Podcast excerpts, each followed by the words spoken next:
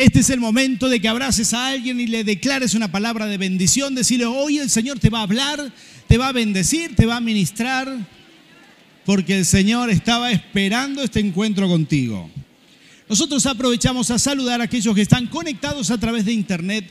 Que el Señor les bendiga ahí en sus hogares, aquellos que nos ven por nuestro canal de YouTube, que nos escuchan en Spotify. Que el Señor les bendiga y reciban esta palabra. Gloria a Dios. Puedes tomar tu asiento. Queremos compartir la palabra del Señor. Ustedes saben que el Señor nos está hablando de cosas maravillosas en este año, ¿sí? Y aunque Quizás vos viniste aquí diciendo, bueno, puede ser un año duro, los economistas y, la gente dice que nuestro país la va a luchar este año. Nosotros estamos declarando que nuestra prosperidad viene del cielo. ¿Cuántos dicen amén a eso? Así que estamos aplicándole fe y hemos comenzado este año compartiendo una serie de mensajes que tienen que ver con la prosperidad del cielo. ¿sí? Estamos hablando de la prosperidad, estamos hablando, estamos enseñando, estamos proclamando eh, la palabra del Señor. Me gustó mucho cuando Diego pasó aquí. Él compartió esta palabra de este es el año de arrebatar. ¿eh? Gloria a Dios, porque él y yo no hemos hablado de qué él iba a decir acá.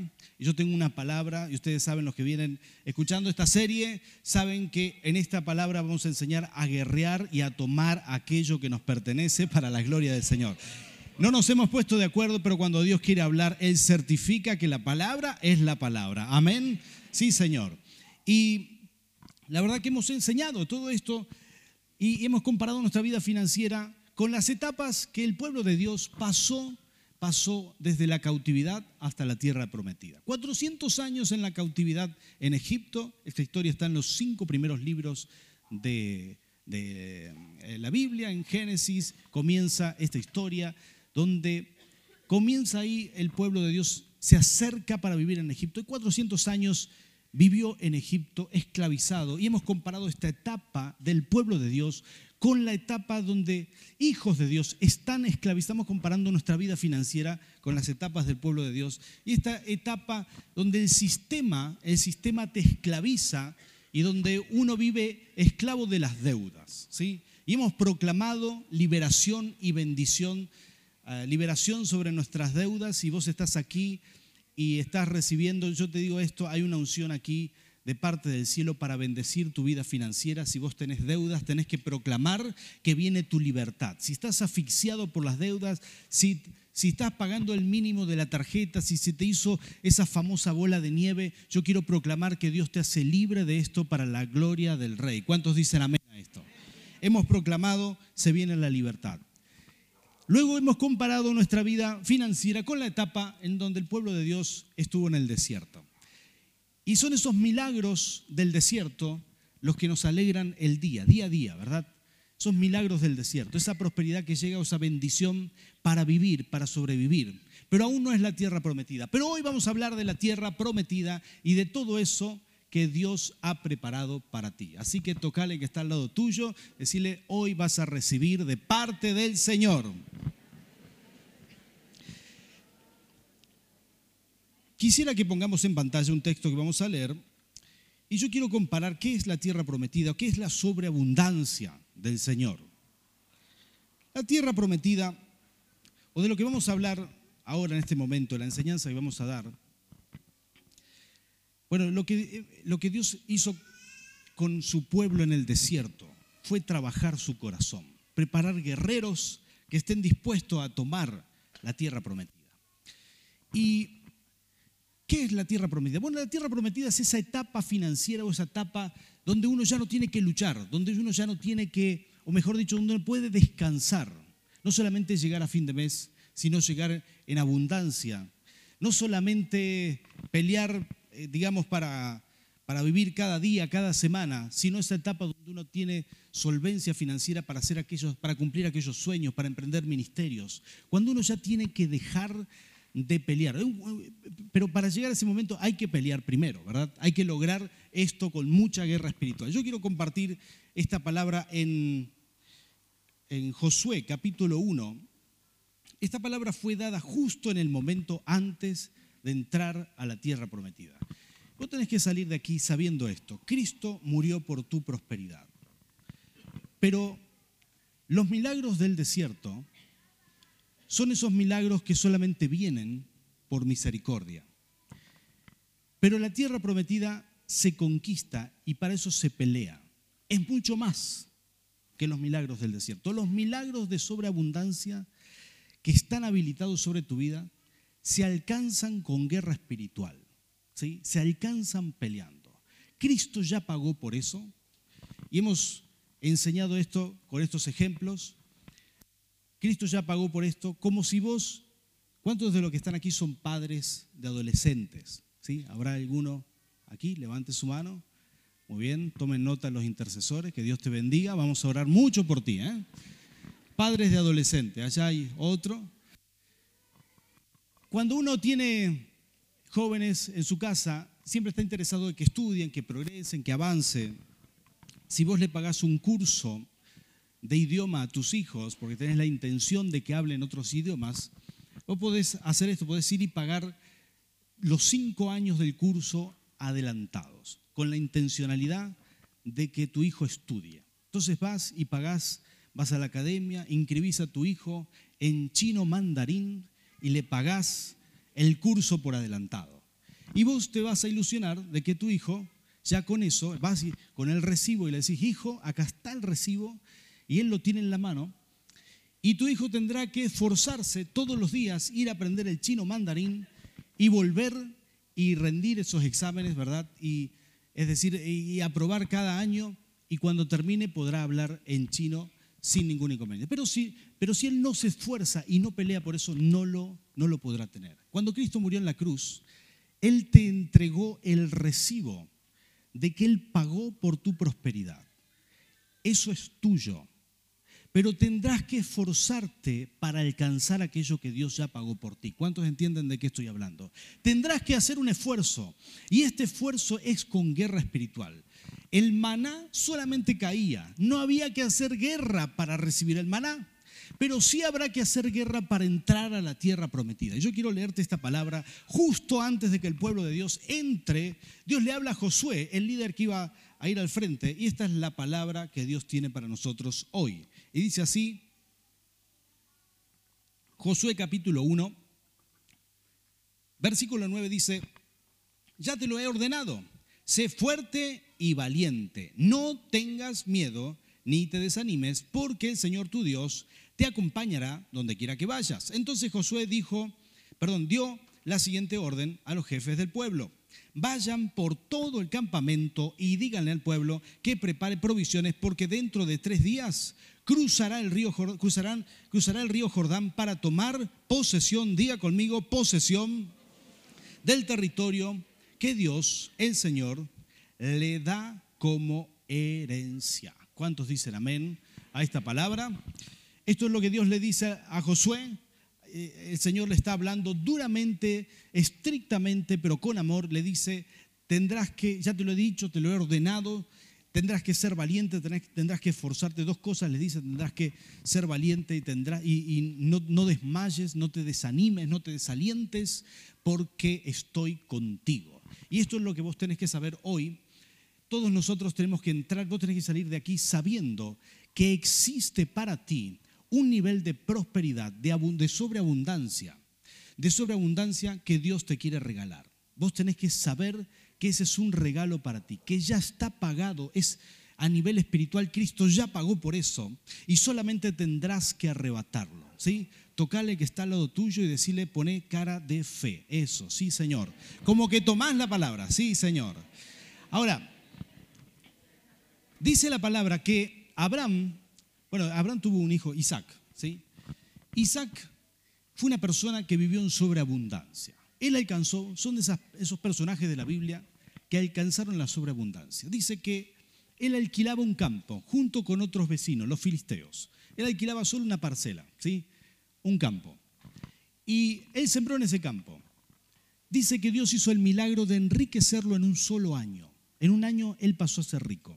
Sembró en ese campo Escuchen esto, esto dice la Biblia, dice que él sembró ahí y sus vecinos cada uno sembró en su campo. Era la misma tierra, ¿eh? solamente que había quizás ahí una línea divisoria, la, la parcela de Isaac.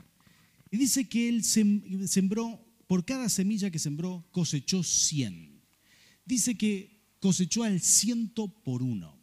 Dice que los vecinos lo miraron con tanta envidia que tuvo que levantar la cosecha e irse porque los filisteos lo querían matar, porque ellos sembraban también, pero ellos no podían cosechar lo mismo que cosechaba Isaac.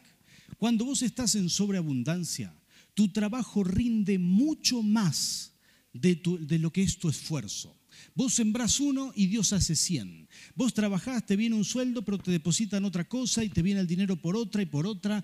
Y de alguna manera Dios se ocupa de llevarte al nivel de sobreabundancia. Vos tenés que creer que Dios tiene ese nivel para ti, que esto es real y vos tenés que visualizarlo por fe. Cuando uno empieza a visualizar eso por fe, entonces podrá pelear por eso. Cuando uno no lo ve, no podrá pelear por aquello que no cree o por aquello que no ve, ¿verdad? ¿Cuántos de ustedes han peleado por el amor de su vida? Ay, Dios mío, que los esposos levanten la mano rápido. Hermano, reacciona. Muy bien, allá tenemos un líder. esta era tu oportunidad. Te la dejé picando y no pateaste el arco. Pero cuando uno pelea por algo, lo hace porque quiere aquello por lo que pelea, ¿verdad? Cuando alguno pelea por algo. Yo recuerdo que yo peleé por el amor de mi vida. ¿sí? Tenía 16 años y conocí a Nerina, ella me invitó a la iglesia, ¿verdad? Este, y entonces yo estaba acostumbrado, digamos, a las cosas que se hacen en el mundo. Le dije inmediatamente, la conocí, tres palabras, le dije, vos sos la mujer de mi vida, ¿verdad? Quiero ponerme de novio con vos. Ella me dijo, esto no se hace así. En la iglesia vamos a orar. ¿Cómo no? Oremos ya mismo, le digo. No, pero vamos a orar 11 meses, me dice. Un año, dos años. Y después vas a ir a pedirle la mano a mi papá. Y yo dije, ¿en dónde me metí? Pero fue así. Oramos un tiempo y después tuve que hacer esto. Tuve que ir a pedir la mano a mi suegro, ¿verdad? Quien hoy es mi suegro. Y yo recuerdo, ese fue un momento muy tenso. Le pedí consejo a mi papá. dije, papá, ¿qué puedo hacer? Mi viejo me dijo, no tengo idea. Muy bien, perfecto, gracias. Fui para allá. El papá de Nerina vivía en un campo, en ese momento su campo. Llegué, él no tenía idea que yo iba, pero Nerina sí. Ella me dijo, yo voy a estar orando, ¿sí?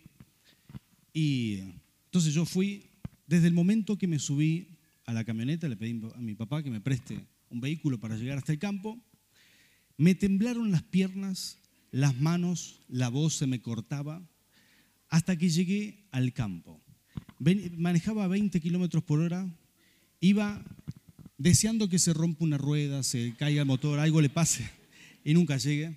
Pero al fin no se rompió nada y llegué, ¿verdad? Paré ahí, bajé del auto y ya el suegro me miró, me clavó los ojos, ya me había visto en la iglesia y creo que se la vería, se la veía venir. Entonces me clavó la mirada. Yo dije, ah, mamita, qué lío me metí pegó un grito.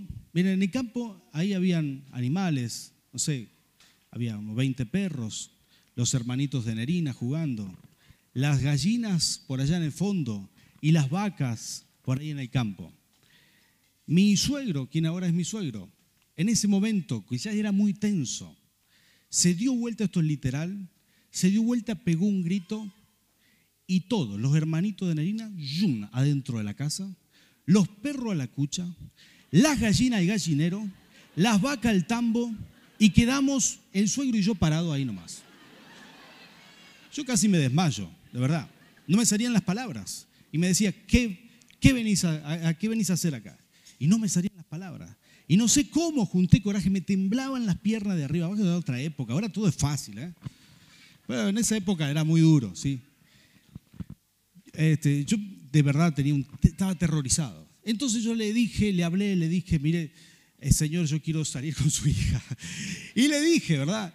Le dije, no sabía qué decirle, iba, iba a inventar algo y me iba a ir, pero no, le dije al fin y al cabo, quiero salir con su hija, este, yo la quería de verdad, Nerina, y me jugué por ella. Entonces me subí a la camioneta de vuelta, él me dijo, me dio unas 27 mil condiciones y me aprobó el examen y me fui y de ahí me relajé, casi me desmayo, ¿verdad? Llegué a casa y así empecé. Yo tuve que pelear. Después, este, mis concuñados que fueron a pedir la mano de las hermanas menores de Nerina, se la hicieron fácil. No sé por qué el, hombre ya, mi suegro, se la hizo fácil, le dijo, sí, sí, toma, pero en cambio a mí me la hizo bastante complicada. Ahora, yo te digo esto, cuando uno quiere algo de verdad, se juega por eso, ¿sí o no? ¿Sí? ¿Cuántos de ustedes se han jugado por eso que quieren? Pero estaban seguros que querían eso. La tierra prometida y la sobreabundancia funciona de esta manera. No todo el mundo la quiere realmente. Hay quienes, hay quienes les gustaría, pero nunca esto te va a venir de arriba. Esto no va a venir solo, sino que esto, esto vos tendrás que pelear, tendrás que hacer un esfuerzo. No sé, si, no sé si me explico con el ejemplo, vos tendrás que hacer un esfuerzo muy grande. En el, maná solamente cae, pero los milagros de la tierra prometida, la abundancia y la sobreabundancia, eso que dijo David, mi copa está rebosando, mi, bendición es grande, eso que dijo el rey, eso solamente viene, viene cuando vos estás dispuesto a pelear por eso. Entonces yo quiero hablarte de lo que Dios le dice a Josué aquí, le está diciendo, vos tenés que tener una actitud de guerrero. Tenés que, si vos realmente anhelás la prosperidad, yo te digo esto francamente, ¿eh? mira que mucha gente me dice, pastor, ore por mí, yo quiero esa sobreabundancia. Y yo le digo esto, tendrás que pelear. Cristo ya pagó por ti. Eh, la sobreabundancia es real, es posible para ti, tu empresa puede progresar, tu negocio puede avanzar, tu prosperidad puede venir, pero no todo el mundo está dispuesto a pagar el precio, el precio espiritual que hay que pagar. Y uno realmente, cuando desea algo, está dispuesto a pagar ese precio, a hacer lo que sea, cualquier locura, porque quiere eso. ¿Sí? Ahora, yo he visto gente que dice, pastor, yo no quiero esto, no es mi perfil, yo no quiero esta sobreabundancia, no me interesa, yo si vivo bien con esto, estoy bien y muy bien, estará bien, o sea, no hay ningún problema, no está mal, solamente que aquellos que tienen un llamado a ser gente de reino, gente que, que ofrenda al reino, gente que invierte en el reino, aquellas personas tendrán sí o sí que tomar esta palabra. Y aquellas personas que quieren prosperar en su vida también podrán tomar esta palabra. ¿Cuántos de los que están aquí quieren tomar esta palabra de la tierra prometida. Amén. Gloria a Dios. Sí, Señor. Ahora Josué recibe esta instrucción. Dios le dice, Dios le habla de una actitud. Y lo primero que vos tenés que saber es que tenés que tener una actitud de guerra frente a la tierra prometida. Vos tenés que tener una actitud de todo lo que Dios te va a dar, el negocio que Dios te va a dar, quizá la prosperidad, las riquezas que Dios te quiere dar, en este momento lo más probable es que estén en manos de un enemigo, del enemigo, ¿sí? Estén, en manos del diablo, es lo más probable. Y Dios lo va a pasar al reino y lo va a poner en tu administración. Pero uno tendrá que saber pelear esta, esta, esta batalla, tendrá que poder, tendrá que poder eh, hacer guerra espiritual frente a esto. Número uno, tendrás que asumir que vas a desatar una guerra espiritual. En este año, con todo lo que se viene, sin guerra espiritual no habrá prosperidad. ¿sí? Habrá que pelear todos los días, ya te lo he dicho en otra parte del mensaje, tendrás que levantarte cada mañana, sujetar el saltón, el devorador, la langosta y todos los demonios que se mueven a nivel nación para devorar las riquezas de la iglesia. ¿sí? Tendrás que levantarte y pelear por tus finanzas y esa será la actitud de guerra. Todos nosotros debemos tener una actitud de guerra frente al enemigo. Y las bendiciones que Dios tiene para ti en este momento es muy posible que estén en las manos del enemigo y tendrás que levantarte en guerra espiritual. Tendrás que tener una actitud de guerra. Tendrás que enojarte con el enemigo. Tendrás que, tendrás que tener una actitud eh, de violencia espiritual. Guerra espiritual frente a las tinieblas. ¿sí? No sé si, este, digamos, yo percibo el, feedback, lo, lo, que ustedes me devuelven a través de los rostros, y es como que no se están convenciendo no sé cómo explicarte. Por ejemplo, una madre, la mujer, las mujeres tienen que enojarse como cuando tu hijo viene de la escuela y tira la ropa en el living. ¿Sí? ¿Cuántas madres se enojan con eso? ¿Habrá alguien aquí? Tiran la ropa cuando tu marido viene y te dice, querida, invité a alguien a comer y no te avisó. Está entrando la gente, ¿sí? No sé si me explico. Vos tendrás que enojarte, tendrás que tener una actitud, tendrás que poner esa mirada que le pones a veces a tu marido. Vos tendrás que poner esa mirada, vos varón tendrás que poner ese, ese carácter que pones, como cuando tu hijo viene y te dice, papá, préstame el auto. ¿eh? Tendrás que poner esa mirada así, ¿sí? esa mirada de guerra. Bueno, tendrás que poner esa, esa actitud frente al enemigo.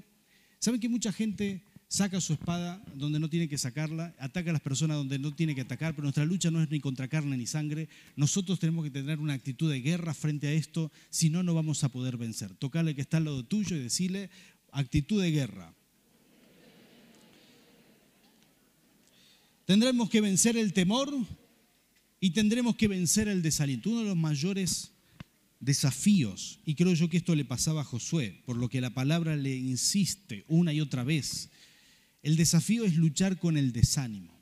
Cuando uno vence el desánimo es probable que ya ganó la guerra. Cuando uno vence en su cabeza, hay personas que se desalientan, no se pueden sostener en fe. Mucha gente le cuesta sostenerse en fe y yo estoy aquí para darte una palabra de aliento, una palabra de bendición, decirte que la victoria es nuestra, que Cristo ya pagó por por nuestra prosperidad y por eso es tan importante no desmayar, que si Dios pelea con nosotros, entonces la victoria está asegurada. ¿Cuántos dicen amén a esto?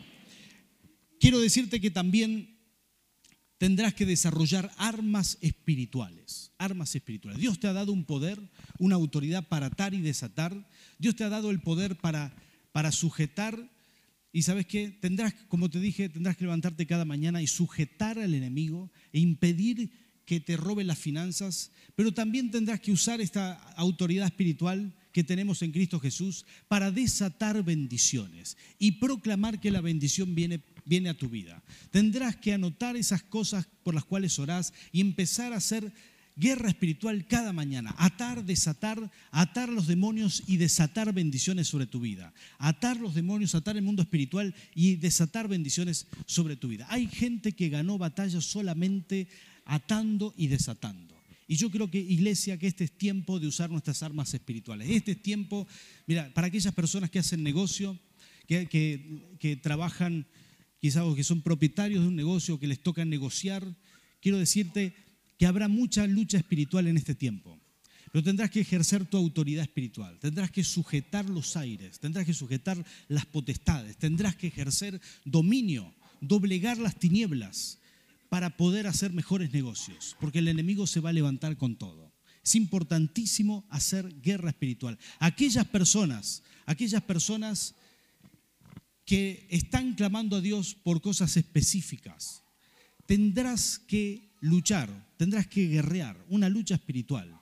Tendrás que hacer algo, tendrás que desatar las bendiciones, miren, muy específico, anotar esas cosas y una y otra vez y reclamarlas cada día, una y otra vez hasta que lleguen a tu casa. Tendrás que proclamarlo, este es tiempo de proclamar, este es tiempo de, de activar nuestra, nuestra voz en el mundo espiritual, profetizar y soltar palabra, porque sin esto no se logrará la prosperidad. Y en tercer lugar, Tendrás que tener voracidad por crecer.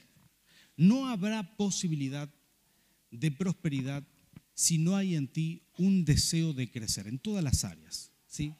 Uno tiene que crecer. Hay personas, ¿sabes que Yo recuerdo perfectamente que para algunas cosas, yo recuerdo cuando Dios me hablaba de algunas cosas que estamos haciendo hoy, ¿sí? Hace varios años atrás tuve sueños, tuve visiones. Recuerdo una visión donde, donde estaba dando una conferencia en un lugar muy, muy lindo. Estaba dando una conferencia, una charla. Hoy estamos haciendo eso, pero en aquel tiempo, eh, este, esta visión la tuve en el 2010, cuando fundamos el ministerio. Recuerdo que eh, estaba yo en esa visión, dando una conferencia, y después de la conferencia el Espíritu Santo me decía al oído que iban a suceder algunos milagros y yo tenía que ministrar esos milagros. Recuerdo como si fuera hoy esta visión, yo la escribí, la anoté.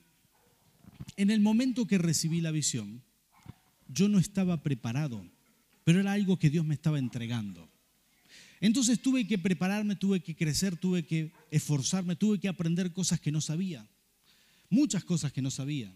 Tuve que entrenarme en algunas cosas que estaban fuera de mi alcance en ese momento. Crecí y años después, cuando yo crecí, pude alcanzar esas visiones. No fue inmediatamente. Quizás hoy Dios te está hablando de cosas grandes. Pero quizás no estás preparado hoy mismo para tomar esas cosas grandes. Y tendrás que crecer. La voracidad que Dios va a poner en ti, el hambre de crecer, el hambre de tomar esa tierra prometida, te, va a dar fuerzas durante todo ese camino mientras vos, mientras vos te preparás para tomar esa tierra prometida. Hay en este tiempo, bueno, este es un año de crecimiento para muchos. Saben que comenzamos esta serie, este es el, el último domingo de esta serie, pero yo quiero declarar algo que me venía a la mente cuando estaba preparando el mensaje en esta semana. Este será un año de crecimiento para muchas personas. Hay gente que va a retomar sus estudios en la facultad. Yo no sé si esa gente está aquí, si vino o no vino hoy aquí, pero si sos vos esa persona, quizás el Señor te está llamando. De tu tierra prometida depende muchas veces de algunas conquistas personales. Hay personas que comenzarán estudios nuevos, hay personas que se capacitarán en idiomas, se capacitarán en seminarios, hay personas que van a crecer, porque hay un hambre interior de crecer y de tomar aquello que Dios tiene para nosotros. Pero tendrás que crecer, tendrás que aprender nuevas cosas, tendrás que superarte a ti mismo, porque la tierra prometida que Dios pone frente a ti se conquista creciendo, se conquista anhelando más, se conquista forjando en nosotros un guerrero. Lo que Dios va a hacer en nosotros en este año, como toda crisis, como toda crisis, este, yo le voy a pedir a los adoradores que pasen por aquí, por favor. Como toda crisis, en este año eh, puede, puede ser una crisis dura. Yo quiero decirte que Dios hace de nosotros, bueno, Dios aprovechas esta circunstancia para entrenarnos y forjar las personas que Él quiere que seamos.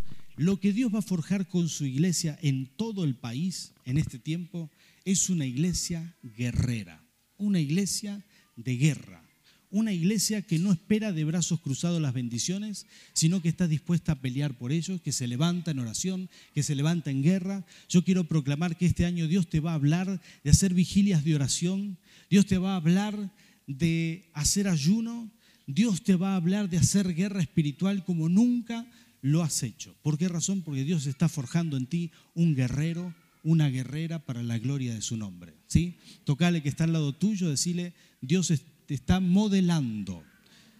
Dios está forjándote. Un guerrero, una guerrera. Eso es lo que Dios espera. La oración que vamos a hacer hoy, como ya se los había anticipado, no es para que los milagros caigan de arriba.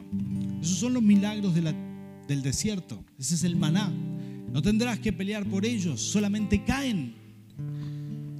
Los milagros que vamos a proclamar son esos milagros por los cuales tendrás que pelear. No vendrán solos, ¿sí? No vendrán, no te va a caer el negocio nuevo en tus manos. Tendrás que trabajarlo, tendrás que pelearlo en oración, pero te llevará a la sobreabundancia. ¿Cuántos de los que están aquí le han pedido al Señor un negocio este año? Iniciar un negocio. Van a comenzar de cero. ¿Habrá alguien aquí? Dios te bendiga. Yo te voy a animar que pases aquí cuando te hagamos, cuando, cuando vamos a ministrar, cuando te hagamos la señal. ¿Cuántos de los que están aquí le han pedido al Señor aumentar sus ingresos este año? Levánteme su mano. Gloria a Dios, gloria a Dios. Tendrás que desatar en tu interior un guerrero de oración. Eso es todo lo que va a hacer el Señor contigo vas a empezar a desatar guerra espiritual y el Espíritu Santo te va a traer por qué orar y qué enemigos derribar. Vas a sujetar en el nombre de Jesús y la provisión llegará. Y no será muy luchada. En algunos casos vendrá rápidamente, rápidamente. Porque el Señor sostiene esta palabra. Él dice, yo estoy contigo. Esta es la promesa del Señor que proclamamos en esta noche. El Señor dice, el Señor dice, no tengas miedo ni te desanimes, porque el Señor tu Dios te acompañará donde quiera que vayas. Esta es la palabra de Dios para ti. el Señor va a forjar un guerrero, va a forjar una persona que pelea por sus bendiciones. Este es el momento de tomar, de arrebatar, de tomar posesión de aquellas cosas, de, esos sueños. hay gente que tiene aquí sueños ministeriales, que quiere crecer, que quiere avanzar. Hay gente aquí que es llamada a las finanzas. Este es tiempo de crecer. No mires la crisis. No hagas como los discípulos, no hagas como Pedro, que mirando las olas no pudo caminar por el mar. No mires la tormenta, no mires las olas, solamente mira a Cristo, porque de ahí vendrá tu bendición, de ahí vendrá tu prosperidad. Si vos pensás por un minuto que tu prosperidad vendrá, vendrá del municipio, vendrá del gobierno, vendrá del, del Fondo Monetario Internacional, déjame decirte, no va a venir de ahí, no va a venir del azar, solo vendrá del Señor el Señor te acompañará, de ahí vendrá tu bendición. Y yo voy a orar por ti Haga de ti un guerrero que puede tomar esa tierra prometida. Así que ponte de pie y vamos a orar. Ponte de pie, vamos a orar. Y aquellas personas, voy a pedir a los adoradores que pasen por aquí. Aquellas personas están decididos a tomar esa tierra prometida y que quieren esta unción. Voy a pedir a los colaboradores que me traigan el aceite, por favor.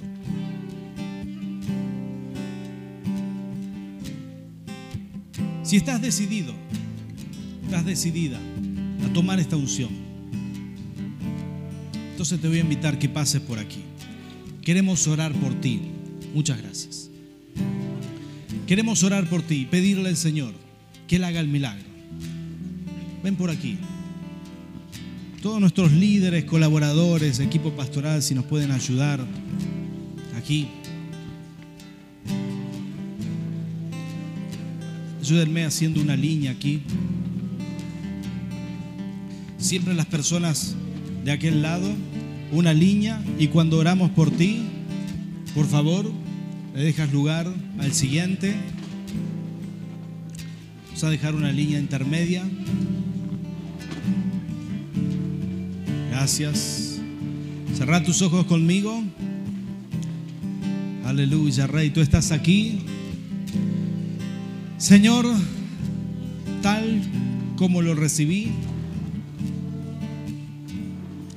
así lo transmito tiempo de crecer, tiempo de pelear por lo nuestro. Padre, haz de esta iglesia una iglesia guerrera, una iglesia que desata, Señor, que desata batalla al enemigo.